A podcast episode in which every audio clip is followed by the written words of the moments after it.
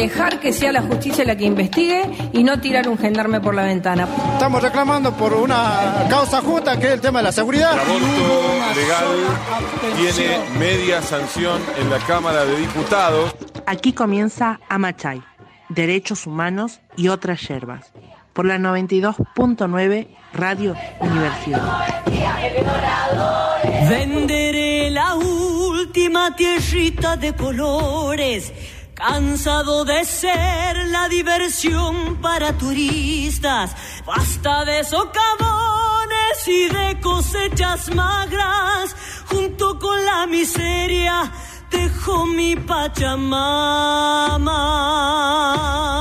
Llegaré a retiro y cambiaré mi idioma, quichua de mis parientes de Iruya y Pozuelos, seré un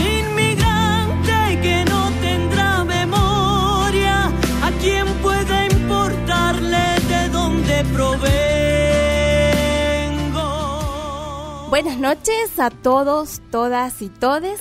Estamos en la primera edición del programa de Amachay, Derechos Humanos y otras yerbas, el programa de Andes, abogados y abogadas del norte argentino en derechos humanos y estudios sociales, un programa sobre promoción de derechos y crítica social.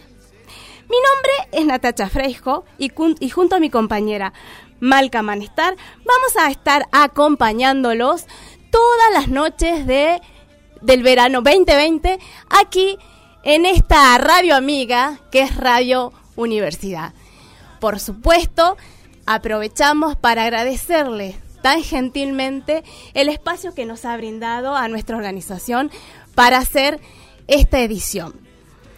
Antes de, largar con todo lo que tenemos, quiero primero presentar al equipo, como ya les dije. En la co-conducción está Malca Manestar. Hola, buenas noches. En la producción está todo el equipo de comunicación de Andes, empezando por su coordinadora Rocío Gutiérrez, Ivana Juárez y Luciana Galarza Vila. Y por supuesto, un saludo muy especial a Juaco, nuestro operador estrella. Bueno, Malca, ¿qué tal? Hola Natacha, ¿cómo estás? Buenas noches. Buenas noches. Decime primero qué es Andes, ¿no? Para, para introducir a la gente sobre lo que, en lo que estamos trabajando. Bien. AMBES, nosotros somos una organización de derechos humanos, como decías hace un rato, AMBES significa abogados y abogadas eh, del noroeste argentino en derechos humanos y estudios sociales. Somos una organización de derechos humanos que nace allá por el año 2001. Ya tenemos 19 años de trabajo. Eh, como organización de derechos humanos, organización de la sociedad civil, trabajamos con independencia de partidos políticos e instituciones religiosas en el fortalecimiento de los derechos humanos a través de la incidencia en políticas públicas, a través de la educación en derechos humanos, Trabajamos en dos oficinas eh, simultáneamente, en una oficina acá en San Salvador de Jujuy, que es a donde pertenecemos todas las que estamos haciendo este programa, y una oficina en la provincia de Tucumán. Trabajamos mediante alianzas regionales, eh, a nivel nacional, a nivel latinoamericano, con distintas otras organizaciones. Y bueno, nuestro trabajo tiene como principal objetivo el cumplimiento efectivo de los derechos humanos a través de, de acciones que tienen que ver con la promoción y con la defensa de los derechos. Bien, y sobre, si yo te pregunto sobre qué temas o sobre qué ejes trabaja Bien, Andes trabaja eh, y el trabajo principalmente se organiza en distintas áreas temáticas. Acá en la provincia de Jujuy tenemos un área temática de niñez y adolescencia, un área temática de género y derechos humanos, un área temática de migraciones y derechos humanos, seguridad y derechos humanos y una recientemente creada área de pueblos indígenas. Muy bien, hecha la presentación institucional, solo me basta por decirte o que me cuentes qué significa Amachay. Bien, eh, cuando elegimos el nombre Amachay, que es en realidad el nombre de nuestro programa Amachay sobre derechos humanos y otras hierbas, nos planteamos esto, ¿no? Nosotros somos una organización de derechos humanos con una fuerte base y un trabajo territorial en la región del noroeste argentino, una región donde es muy fuerte, digamos, la presencia de nuestros pueblos indígenas, nuestros pueblos originarios. Entonces decidimos elegir algún término, algún vocablo venido del quichua, ¿no? Entonces Amachay es un vocablo quichua que significa defender, proteger, y por ese motivo le pusimos ese nombre. Y cuando hablamos de defender, proteger derechos humanos y otras hierbas, este otras hierbas de alguna manera está dirigido a entender esta cuestión de crítica que necesariamente tenemos que tener al momento de hablar sobre derechos humanos, también la cuestión de la perspectiva de género, la perspectiva de derechos y la fundamentalmente, como decíamos, este es un programa destinado a la promoción de derechos y a la crítica social. Bien, hecha la presentación institucional, vamos a dar las vías de comunicación para que se puedan justamente conectar con nosotros. Bien, para con Andes se pueden comunicar a través de cualquiera de nuestras redes. Estamos en Instagram, en Facebook y en Twitter. En Facebook somos arroba andes.org. En Instagram andes-org. Y en Twitter también andes-org. Y también se pueden comunicar con nosotros mandándonos un mensaje de WhatsApp al 388-466-7027. Que es el WhatsApp de Radio Universidad. Y si no, también tienen el fijo de 422 1600. Bien. ¿No? Para empezar a interactuar. Bien, y por último, ¿qué tenemos para este programa para este Nobel programa, primer programa de Y para este Nobel programa, nuestro primer programa, tenemos una, un programa justamente bastante variadito con invitados. En un primer momento, en un primer bloque, vamos a hablar eh, sobre la detención arbitraria de Milagros Salas, que se acaban de cumplir cuatro años. Para ello tenemos de invitada en el piso a la doctora Paula Álvarez Carreras, quien forma parte del equipo técnico de la defensa de Milagros Salas. Eh, después vamos a tener una comunicación telefónica con Luz Díaz.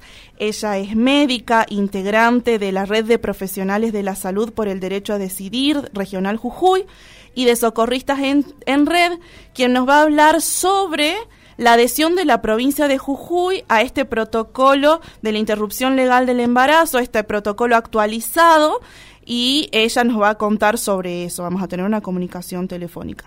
Y en tercer momento, en un tercer momento, nos vamos a comunicar con la diputada provincial Leila Chaer, quien nos va a hablar sobre el recientemente creado Observatorio de Políticas Públicas con Perspectiva de Género, que ha sido recientemente creado en la legislatura de la provincia de Jujuy. Eh, y además también nos va a contar desde Humahuaca hasta la diputada, mediante comunicación telefónica, sobre la adhesión de la, del municipio de Humahuaca a la ley nacional de cupo femenino en los escenarios. Hoy se hacía esa presentación en, el, en Humahuaca, así que nos va a estar contando sobre ese tema, que es un tema muy importante. Que es un reclamo actual. Es un reclamo muy actual. De las artistas jujeñas. Sí, así es. Bien, entonces vamos a, hecha esta presentación, vamos a un tema musical y a la vuelta ya venimos con nuestra invitada del día de hoy, de, bueno, eh, muy esperada, una, con una entrevista muy esperada, comentan que nos va a comentar acerca de cómo sigue el caso de Milagros Salas.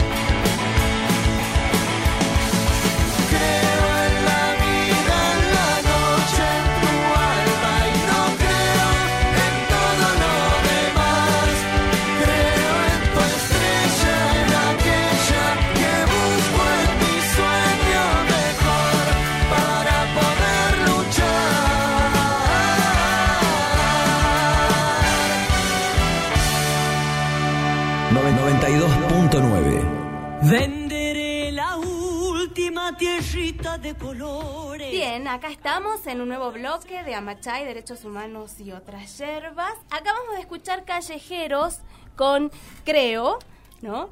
Eh, y ahora antes de entrar a la entrevista, les quiero recordar los números de la radio, 422-1600, y WhatsApp es eh, 154 66 70 27 para comunicarse con nosotras. Bien, ya está en el piso Paula Álvarez Carrera, ella es abogada, integrante del equipo de defensa de la dirigente social Milagro Sala, ¿no? Y que justamente la hemos, la hemos invitado porque, bueno, ustedes saben que se cumplieron cuatro años ya de la detención arbitraria de Milagro, un caso testigo, podríamos decir, si se quiere, en la región, ¿no? Y, pero para contextualizarnos un poco, Malca, contame qué, qué hemos venido haciendo Bien. desde Andes Sí. en el caso este de Milagro. Sí, nosotros particularmente quisimos invitar a la doctora Paula Álvarez Carreras en nuestro primer programa porque desde Andes venimos trabajando y acompañando este caso desde las presentaciones internacionales que hemos hecho, ¿no? Eh, nosotros entendimos que el caso de Milagros Sala representaba un caso paradigmático de violación de derechos humanos. Entonces, en el año 2016, en un primer momento, junto con el CELS, que es el Centro de Estudios Legales y Sociales, y Amnistía Internacional, dos organizaciones de derechos humanos muy reconocidas tanto a nivel nacional como a nivel internacional, presentamos, ¿no?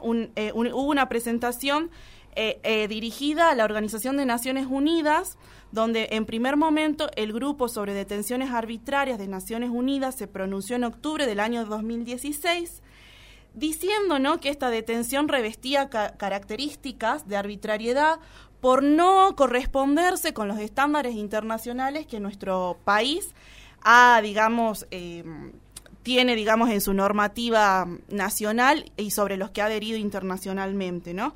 Posteriormente hubo presentaciones en la Comisión Interamericana y en la Corte Interamericana de Derechos Humanos por esta misma razón, donde ambos organismos, tanto en un primer momento la Comisión Interamericana a través de sus medidas eh, preventivas y a sus medidas cautelares y en un segundo momento la Corte Interamericana en sus medidas previsionales, ordenaron a la Argentina que adopte todas las medidas inmediatas de protección que sean necesarias para garantizar la vida, la integridad personal y la salud de Milagros Salas.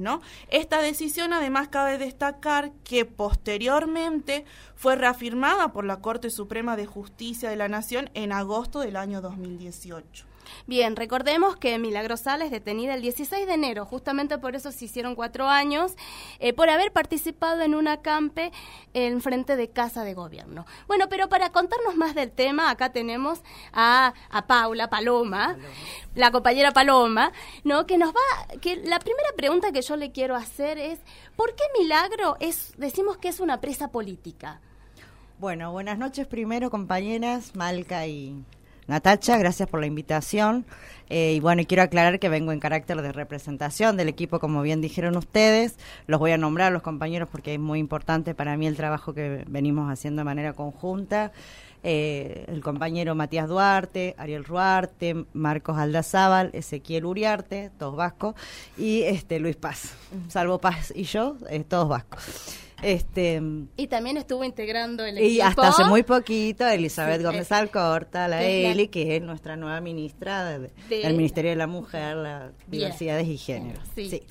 así es. Este, y bueno, así que con los compañeros venimos trabajando desde hace cuatro años. eh, y sí, ciertamente creemos que así como los organismos tan importantes como los que ustedes nombraron, incluso, eh, digamos, Andes, eh, porque para nosotros fue muy representativo que la región, ¿no? como parte de organismo de derechos humanos, representara y dijera y sostuviera lo que advertimos rápidamente, digamos, ¿no? Los que estamos en Jujuy, desde organismos, militantes, todos aquellos que entendieron que fue necesario que frente al cambio de gobierno, una vez que asumió el contador Morales, digamos, porque además él lo hizo público, lo vino trabajando durante muchos años y es algo que se sabía, ¿no? Que él necesitaba para gobernar, y él lo dijo además públicamente, que Milagro no estuviera en las calles, ¿no?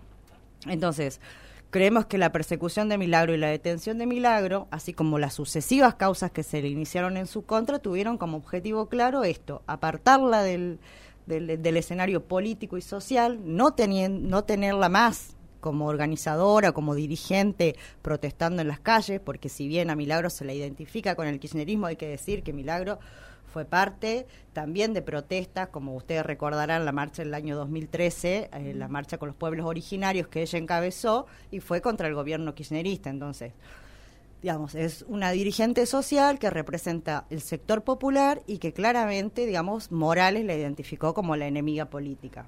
Creemos nosotros que toda la reestructuración que se hizo en el Poder Judicial desde la asunción del gobierno de Morales, porque el Poder Ejecutivo, encabezado en Morales, fue quien mandó las modificaciones desde, el número, desde aumentar el número de los integrantes de la Corte Suprema de Justicia de la provincia, con jueces hoy que antes eran diputados, dos de ellos que votaron esa reforma e inmediatamente asumieron.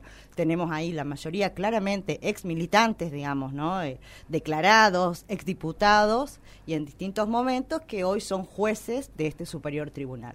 Ya desde ese, desde esa mínima, digamos, ese mínimo análisis, porque hay que decir que se, se reestructuró mucho más ampliamente todo lo que fue el sistema de persecución judicial, ¿no? Creando un Ministerio Público de la Acusación en cabeza de un fiscal que no fue, digamos, elegido de manera independiente, sino que fue designado por el gobernador Morales, el, este, el abogado Lelo, Lelo Sánchez. Este, y fue él, digamos, quien impulsó toda la estrategia de persecución a San Milagro y, por supuesto, con fiscales que actuaron a la par de, de él, ¿no? Como Diego Cusel y la doctora Montiel, también hay que decirlo. Este, son personas que han actuado en función de la persecución, no solo de Milagro, empieza con Milagro claramente y con su detención, como ustedes dijeron, en una protesta social y posteriormente a todo el sector organizado popular, eh, desde los integrantes de la Tupac Amaru hasta los integrantes de la red de organizaciones sociales que constituían cooperativas, que en otro momento tenían la posibilidad de acceder a la construcción de obra pública, que hoy por supuesto no la tienen porque en su mayoría han desaparecido, este, eh, y bueno, y, y, esa decisión del gobierno claramente de no beneficiar a esos sectores organizados ni para garantizar trabajo, ni para garantizar vivienda, ni por supuesto todos los servicios que brindaba la Tupac Amaru, sino por el contrario para perseguir, para amedrentar y sobre todo para disciplinar, ¿no? Morales que quería un gobierno tranquilo, que no protestara, y bueno, y el que protestaba, perseguido. Nosotras hemos sido testigos, hemos sido abogadas defensoras de muchísimas personas que han sido eh, perseguidas por, por, por protestar en la calle, ¿no? Aplicando el código contravencional que casualmente también entró en vigencia con el, go el gobierno de Morales. 16, sí. Bien, yo nos tenemos que ir al corte ahora, pero te dejo con una pregunta, Paula. Sí. Eh, el presidente Alberto Fernández también habló de que hay detenidos eh, arbitrarios, ¿no? Si hay detenciones arbitrarias es porque ha habido irregularidades en los juicios. ¿no? en los juicios, en los procesos de investigación. Yo quiero que me relates después a la vuelta cuáles son esas irregularidades patentes que muchas veces en muchos casos han violado uh -huh. el derecho de defensa. ¿Cómo no? Sí. Bueno, ahora sí nos vamos a un pequeño corte y ya volvemos. Te aman milagrosala, milagrosala, hija del sol y de la Pachamama. Todo el pueblo te aguarda, milagrosala, milagrosala.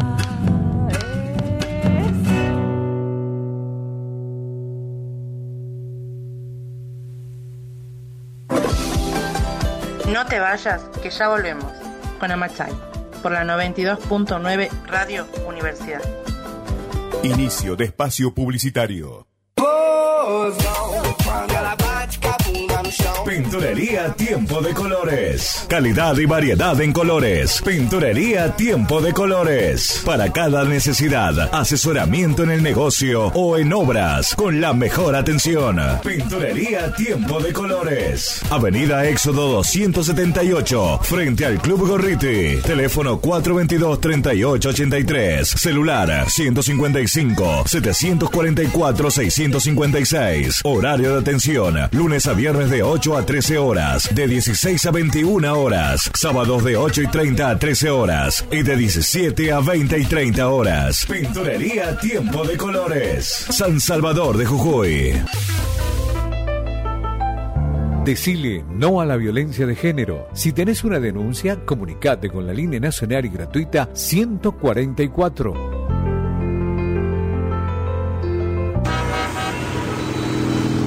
Despacio, voy acá nomás. Me quita el aire. No hace falta, son años. Se me aplasta el pelo. ¡Casco! No me jodas. ¿Para qué? Me molesta. No se escucha. Acá lo tengo. La calor. Si nadie lo usa. No te engañes. Las lesiones en la cabeza son la principal causa de muerte y discapacidad permanente en moto y ciclomotor. Vos, que tenés cerebro, usalo. Luchemos por la vida. Fin de espacio publicitario. Mensajes de WhatsApp al 388-466-7027.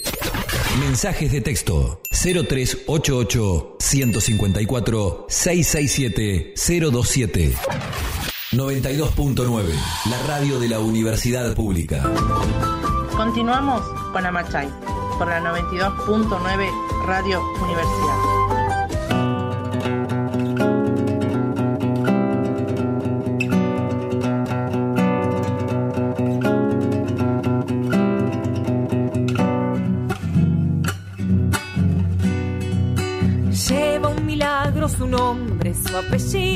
Bien. espejo de alas. Seguimos acá con nuestra eh, invitada, Paloma Álvarez Carrera. Eh, había quedado una pregunta pendiente, ¿no? ¿Por Sí. qué hab- hablábamos de que ha habido irregularidades en los procesos, ha habido irregularidades en los juicios que tiñen a esta detención de arbitraria, ¿no? Quiero que más o menos me cuentes cortito. Sí, nosotros, nosotros creo que siempre lo sostuvimos desde un principio, la detención ilegal, ilegítima y arbitraria de Milagro. No solo porque fue ocasionada a, a partir o en el marco de una campe, que, es una, que fue una protesta pacífica, eh, la protesta que en el año diciembre de 2015 se instaló frente a la Casa de Gobierno, este, más de 200 personas integrantes de la red de organizaciones sociales que lo que estaba solicitando en ese momento era una entrevista con el gobernador a los fines que se garantice la continuidad de lo que dijimos hace un rato, ¿no? De poder seguir trabajando en cooperativas, seguir pudiendo construir obras, por lo tanto tener acceso a esas viviendas y al trabajo digno. Bueno, esa, ese, ese reclamo nunca fue escuchado, por el contrario, se le inició causa a, casualmente, digamos, ¿no? Ahí tenemos como una primera evidencia de la arbitrariedad que fue solamente la causa se le inició contra Milagro y algunos dirigentes, por un lado.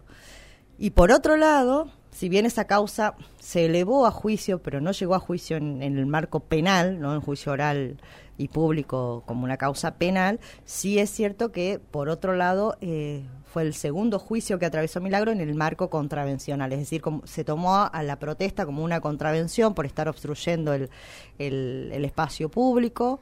eh, y la única juzgada fue Milagro y la persona jurídica de la Asociación Civil Tupac Amaru.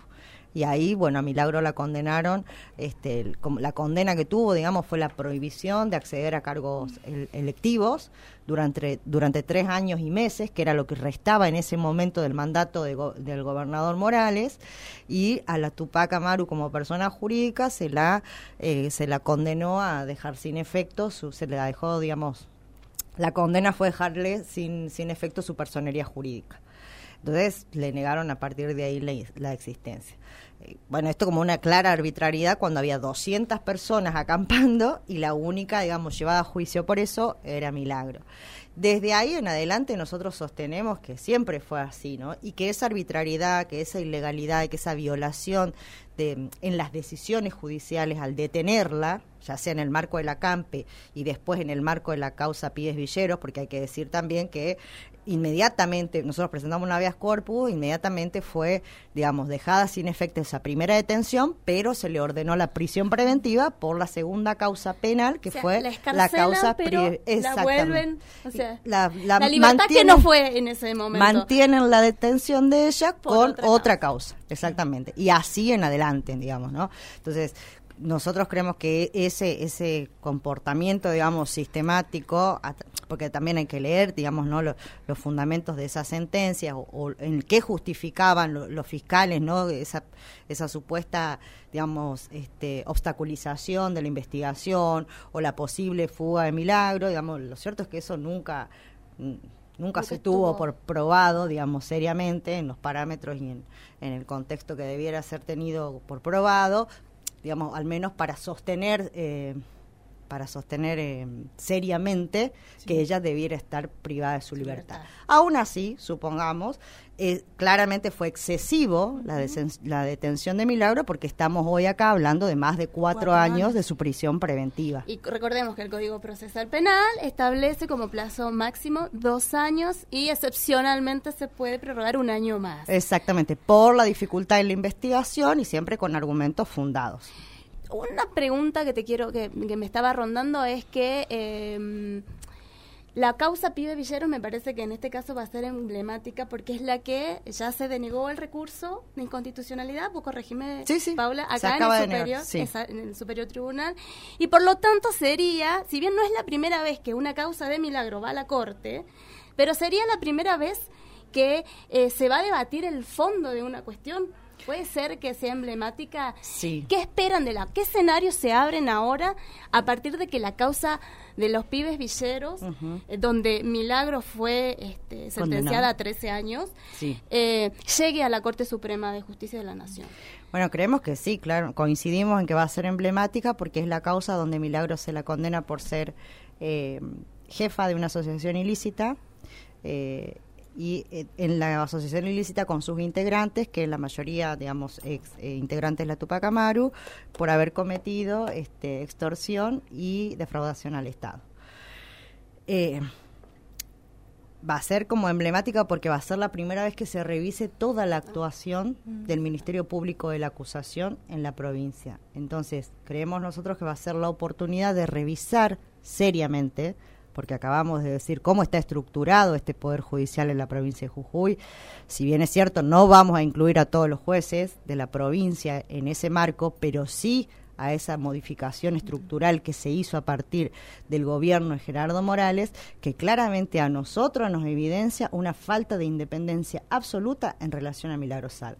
Y esto lo ha dado, de esto ha dado muestra no solo el gobernador entrometiéndose cada vez que opina respecto a las decisiones judiciales, sino a la expresidenta del Superior Tribunal de Justicia haciéndose eco y manifestando públicamente que no iban a liberar a Milagro Sala. Entonces, la verdad que a esta altura del partido no nos quedan dudas de que no existe independencia en este Poder Judicial, al menos en relación a nuestra defendida, que es Milagro Sala. Y cuando llegue a la Corte, justamente vamos a tener la posibilidad de que además se resuelva digamos, los planteos específicos que nosotros hicimos, pero no solo diciendo que no tenemos agravios, que no tenemos fundamento suficiente, porque lo que ha venido pasando también en todas las instancias de revisión de las sentencias que nosotros cuestionamos o apelamos o recurrimos, es que los jueces o aquellos que intervienen, digamos, para, para fallar en contra de la defensa de Milagro, lo que sostienen es que no tenemos razón a la, a la defensa no le asiste la razón y por lo tanto terminan convalidando la actuación del Ministerio Público de la acusación o terminan convalidando sentencias que para nosotros exceden, por ejemplo, el marco del juicio. Uno de los puntos que a nosotros nos hizo recurrir ante el Superior Tribunal de Justicia que es la última instancia en nuestra provincia. La sentencia fue que justamente la sentencia de Pies Villero introduce nuevos hechos por los cuales que tiene por probado que son hechos que no estaban en la acusación del Ministerio Público de la O sea, acusación. en el medio le cambian En el la medio nos, acusación. nos cambian la acusación, esto también pasó con Graciela López, porque ahí también actuamos nosotros como defensores de Graciela López, introducen nuevos hechos que los introduce, en algunos casos los introdujo el, el Ministerio Público de la acusación y en otros casos directamente el tribunal, digamos, dejando claramente sin defensa, sin posibilidad de defenderse a milagro de esas nuevas acusaciones y plasmando hechos que no venían en la acusación. Y ustedes saben, como somos abogadas, que el principio, digamos, de congruencia debe existir durante todo el proceso. La acusación debe mantenerse del principio al fin, si no, estamos violando el derecho de defensa. Exacto. Eh, Paula, por último, yo quiero que me digas cómo sigue, cómo sigue eh, el- lo- los- las causas de milagro, cuáles son las acciones eh, en este año, ¿no? De un contexto político distinto. Bueno, el, el contexto político claramente es, es distinto y muy esperanzador para, para todos, creo, desde todos los puntos de vista, pero lo cierto es que Milagro sigue teniendo las causas que tiene, nosotros tendremos que seguir recurriendo con los ¿Cuántas plazos que tenemos. eh, va- est- están todavía en juicio? Eh, ¿Qué quedan? Está, en total, en total, desde el inicio al fin, creo que veníamos contabilizando entre 12 y 16 causas. Ya fuimos a cinco, juicios, orales sí. penales, dentro de los cuales tuvimos dos absoluciones, algunas condenas que ya estarían cumplidas, digamos, en el marco de estos cuatro años, y la más grave, que es la de Villers, Villers, es 13 que es la años. está Exactamente. Corte, Y después la causa contravencional, que también ya estaría cumplida. Eh, lo que nos queda, por ejemplo, pendiente en lo inmediato, supuestamente es el acampe, que está con- esperando fecha de elevación a juicio. Yo creo que no va a ir, no, no debería, digamos, ¿no? por el costo político que tendrá un- una protesta a juicio. Pero después, bueno, estamos esperando que se resuelvan los ceses de detención que hemos presentado. Esto lo presentamos antes de, de la sentencia que conocimos el viernes, que la sentencia del Superior Tribunal, que es en donde Milagro tenía declaradas las prisiones preventivas, que los- nuestro argumento es que no hay condena firme en ninguna causa y Milagro ya excedió, Excedió el plazo el plazo de la de la prisión, preventiva. preventiva. Eso es lo que está pendiente de resolver. Bueno, buenísimo. Muchísimas gracias, Paula, por nos has ilustrado de manera rápida. Sobre genial. todo, sí, hemos aprendido mucho con vos. Nada, ¿Eh? compañeras. Eh, ha sido muy clara, me parece, en, en- en tu exposición. Y bueno, el mejor de los éxitos este año 2020. Muchas gracias a ustedes y gracias siempre por el espacio y la difusión de, de estas causas para nosotros son emblemáticas y muy importantes. Bueno, nos vamos a un corte y ya volvemos con otra entrevistada. Negra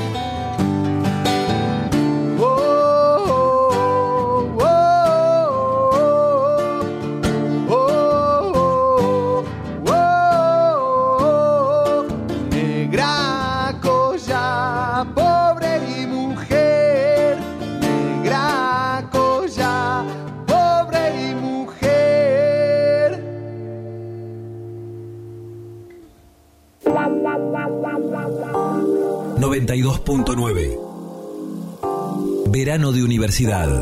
Una noche de estrellas o con lluvia. Una noche de verano. Verano 2020. Una noche para descansar, reunirse con amigos, familia, pasarla bien. Al lado tuyo siempre, la radio de la Universidad Pública. Unju Radio. Porque si es un rock and roll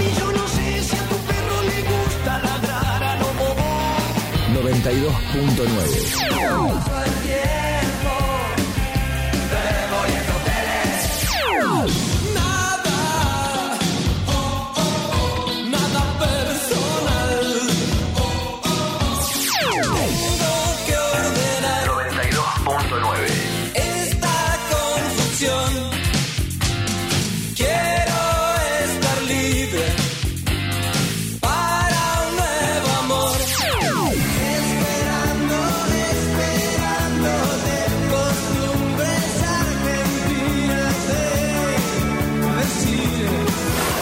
para uno o para los demás. Como sea y donde estés, llévate la radio con vos. Unju Radio. La radio de la Universidad Pública.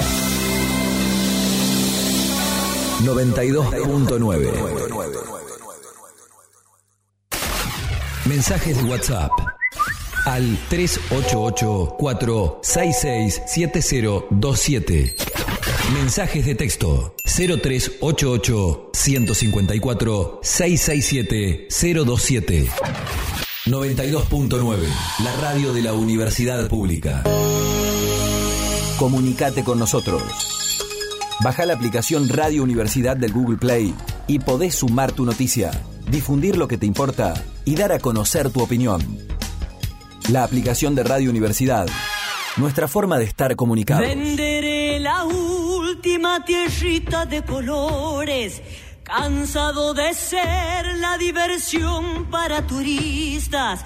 Basta de socavones y de cosechas magras. Bien, seguimos en el tercer bloque de Amachay, Derechos Humanos y otras hierbas. Y ahora para hablar de otro temita, ¿no? La verdad que los temas que hemos traído hoy no son nada nada ni banales ni, ni livianos, ¿no? Son bastante son que, que generan debate, ¿no? Me Sí, parece son y eso temas es muy lo que controvertidos que generan mucho debate y que es necesario profundizar la información para poder que nuestra audiencia pueda tener una opinión fundada sobre estos temas, porque muchas veces se los toca muy superficialmente y sobre concepciones que no son las correctas y es necesario siempre tener una un conocimiento de derecho para poder opinar de determinadas cosas. Exactamente, para tener una mirada además crítica, ¿no? Tal cual. Bueno, más allá del sentido común. Bien, eh, ahora vamos a entrar a hablar de lo que fue, de lo que fue Jujuy eh, eh, la semana pasada, creo que salió la noticia, de que la provincia adhirió al protocolo eh, ILE, de interrupción legal del embarazo. ¿no? Recordemos que era, un- era una, modificación de, un, de una guía de aborto no punible, en realidad así se llamaba, que salió allá por los años 2007, que después tuvo una actualización en el año 2015 y que tuvo otra nueva modificación, otra nueva actualización el año pasado y que esa nueva modificación le costó la renuncia, recordemos, al, al exministro eh, ¿no? de salud, no es ministro, perdón, secretario, Secretario. secretario de salud en su momento, ¿no? Eh, y que justamente con la llegada del nuevo gobierno, el ministro ahora sí de salud, Ginés González García, la, la justamente la, la, la aprobó. Bueno, Jujuy ha adherido a esta guía y pero recordemos, primero antes, recordemos qué es, qué hablamos cuando hablamos de aborto no punible o interrupción legal del embarazo. Bien. Porque si no... Claro. Cuando hablamos de interrupciones legales del embarazo, tenemos que posicionarnos allá por el año 1921, cuando se sanciona el Código Penal en su artículo 86, reconoce ciertas causales, ciertos, ciertos, digamos, momentos en los que el aborto no es punible. Estas causales, justamente enunciadas en este artículo, plantean, entre otras cosas, que eh, el aborto será no punible cuando esté en riesgo la vida o la salud de la mujer o cuando el, el embarazo haya sido producto de una violación. Para esto, para profundizar sobre el protocolo, tenemos a nuestra invitada. Ella es médica, Luz Díaz, integrante de la red de profesionales de la salud por el derecho a decidir regional Jujuy y de socorristas en red. Ella nos va a hablar sobre la adhesión de la provincia de Jujuy a este protocolo actualizado de interrupciones legales del embarazo. Luz, ¿estás ahí? ¿Nos escuchás? Sí, buenas noches a todos. Les felicito por el programa, por el primer programa. Está saliendo hermoso. Buenas saludo, noches. bueno, a ustedes chicas, a Natacha, a Marta y a las que están haciendo la producción, Rocío, que me contaba que están con otros compañeros. Lucía y Joaquín, ¿puede ser? Sí, también. Sí, tenemos un equipo, la verdad. Muchas gracias. Estamos un poco nerviosas, la verdad, en este primer programa. Todavía nos falta soltarnos un poquito, pero bueno, estamos tratando de, de sacarlo adelante lo mejor posible. Luz, eh, a, propósito, eh, nosotros te queremos preguntar justamente cuáles son las nuevas modificaciones o las actualizaciones más bien que trae este protocolo ILE y que en realidad y que nos cuentes además ¿qué- de qué se trata este protocolo, qué es un protocolo ILE. Bueno, el un protocolo viene a ser un conjunto de guías, recomendaciones basadas en estudios que se realizan a través de eh, mucha cantidad de análisis de situaciones, de casos, como por ejemplo la Organización Mundial de la Salud, o en este caso las federaciones ginecostétricas o la FLASOC también, que están referidos a la salud reproductiva y no reproductiva de las personas gestantes, donde a través de estudios clínicos y de sistematización de esos estudios y registros se puede realizar la- estas recomendaciones a los equipos profesionales. Bien, como, así como ustedes contaban, este protocolo eh, tiene su historia en la guía de atención de abortos no punibles, cuando fue eh, realizada esta guía en el año 2007, como las mencionaron, hasta llegar al año 2015. Previo a esto, eh, como un dato muy importante, fue el fallo FAL, el pronunciamiento de la Corte Suprema de Justicia de la Nación, para que el Ministerio pueda y tome cartas eh, sobre este asunto. ¿bien? ya como ustedes lo mencionaban, el, el aborto no punible en Argentina está por cumplir. Este protocolo, como ustedes ya les dijeron, ha sufrido dos modificaciones. Estas modificaciones vienen a colación de que la Organización Mundial de la Salud el año pasado hizo una revisión de algunas cuestiones con respecto al tratamiento, que ya vamos a mencionar en qué se basa, y eh, fue importante poner esa actualización para los equipos técnicos y también recordemos que la OMS va a poder completar estas recomendaciones recién en el 2020. Ante su urgencia, como ustedes habían mencionado, el exsecretario de Salud de ese ministerio que fue devenido durante esa gestión macrista y este año eh, dentro del rango ministerial puso una segunda edición con el equipo nuevo de las direcciones de salud sexual. Bien. Eh, con respecto a la pregunta que ustedes las eh, realizaban, sí, y que es muy importante. Sí, sí. Con respecto a a conocer cuál es la posibilidad de acceder.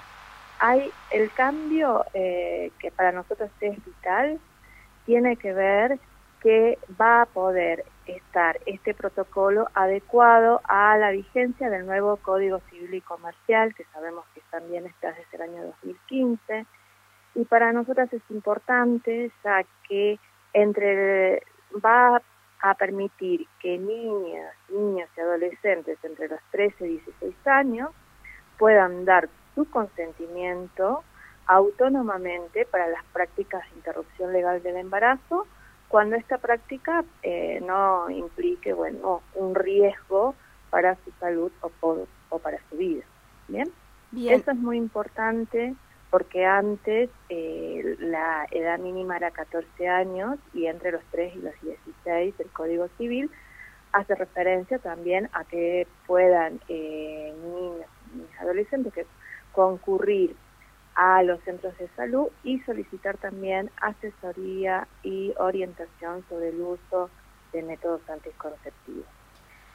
Algo que también va a prever con respecto al Código Civil es que las niñas entre 10 a 12, bueno, hasta el punto de cumplir 13 años, puedan sí ser acompañadas por una persona de su confianza mayor, no necesariamente un familiar directo, y también poder recibir asesoría y orientación sobre estos métodos anticonceptivos y las consejerías en el caso de que hubiese un embarazo que está considerado eh, como CLADEM y nosotros seguimos esa línea de un embarazo no intencional, no planificado en la niñez, es una tortura.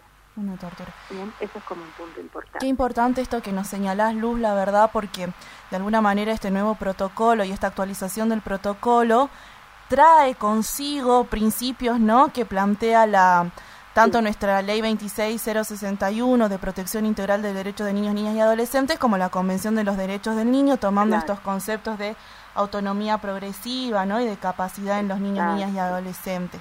Lo que te queríamos preguntar, Luz, para ir cerrando la entrevista, es cómo evaluás vos la aplicación de los del protocolo IL en la provincia de Jujuy. ¿Cómo ves si se está aplicando de manera correcta, si habría que reforzar algo? ¿Cómo lo evaluás vos a eso? Bueno, eh, tendríamos que hacer una evaluación de que cómo empezamos en enero del 2019 y cómo estaríamos empezando en enero del 2020. Eh, recordemos que en enero estábamos eh, una provincia mediatizada por la situación de la niña de San Pedro y su embarazo dilatado, eh, su embarazo intervenido, su embarazo que no fue ILE.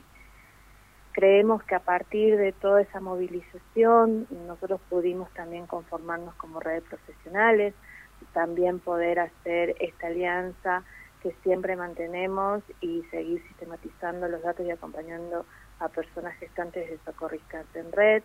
Esta, eh, esta red de profesionales está conformada también por integrantes de las consejerías, eh, con equipos que garantizan las interrupciones legales que algunas están, son algunas partes de todas esas consejerías que están en toda la provincia. Y eh, es importante que, que también digamos que Jujuy está entre las tres provincias que hasta la fecha actualizaron el protocolo último, entre ellas está Santa Fe y Buenos Aires. Creemos que es parte de esta movilización, de eh, todo el, conjunto también que tiene que ver con la campaña nacional por el aborto, con la región de Jujuy, activistas, personas que fueron eh, pudiendo comprender que esto es un derecho, que nadie está obligando a, tomar una decisión, que hay un consentimiento. Y lo que sí venimos observando es que hoy en el segundo nivel de atención, como por ejemplo uno de los hospitales de referencia en la provincia, que es el Hospital Materno Infantil, no cuenta con profesionales que vayan a realizar la práctica y sean de eh, esta unidad hospitalaria. Las prácticas se estuvieron garantizando con profesionales desde otras localidades, eh, algunos están en la red y otros son, y bueno, y todos son garantizados de derechos, estos profesionales que son pocos pero pertenecen a otros hospitales, cuando apareció o aparece alguna situación eran llamados. Sabemos eh, y tenemos conocimiento último que esto eh, no se va a poder seguir haciendo, entonces sí vemos como prioritario e importante volver a solicitar y exigir qué eh, posición va a tomar el ministro Bowit, más allá de que eh, facilitó la eh, actualización de este protocolo a nivel provincial para que se efectivice.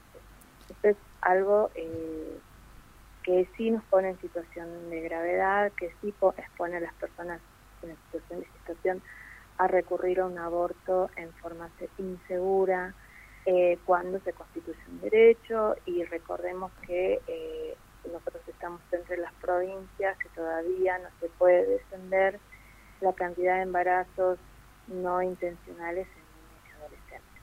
Eso, tal cual, Luz. Súper importante esto que nos contás al último y, y tal cual, la decisión política tiene que ser fundamental en el sentido de que no basta con tener un protocolo si el mismo no se efectiviza mediante la implementación de políticas públicas que respondan a esto, ¿no? Entonces te agradecemos muchísimo, Luz, la entrevista. Excelente como siempre, muy completa, informándonos, contándonos todo esto que vos manejás y que conocés un montón. Así que te agradecemos un montón por estar presente en nuestro primer programa de Amachay y te mandamos un abrazo muy grande. Bueno, un abrazo a todos, muy contenta y vamos a seguir eh, contando con un espacio que pueda dar voces a, u otras voces, otras miradas a, a todo lo que sucede acá en esta región. Bueno, mu- noches. muchísimas gracias, Luz. Hasta cualquier otro momento.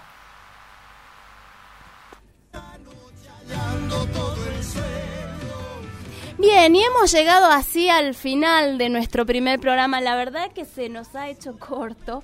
Se ha quedado fuera la entrevista a la diputada Leila Chaer, pero le prometemos que para el programa del lunes próximo se la debemos y se la traemos. Eh, porque bueno, eh, la verdad que no, no estamos muy emocionadas y, y ta- tantos temas, tanto, tanto debate, la verdad que nos ha traicionado el reloj. Así que... sí. Bueno, entonces nos despedimos. Bien, sí, nos despedimos. Muchísimas gracias, Malca. Gracias, Manistar. Natacha, por el tiempo. por- Gracias, Rocío. Gracias, Luciana. Luciana. Gracias, Joaco. Gracias a todos. De vuelta, un- un- un- gracias a- al, al espacio de radio que nos ha brindado Radio Universidad. Y gracias a ustedes también, nuestros y nuestras oyentes.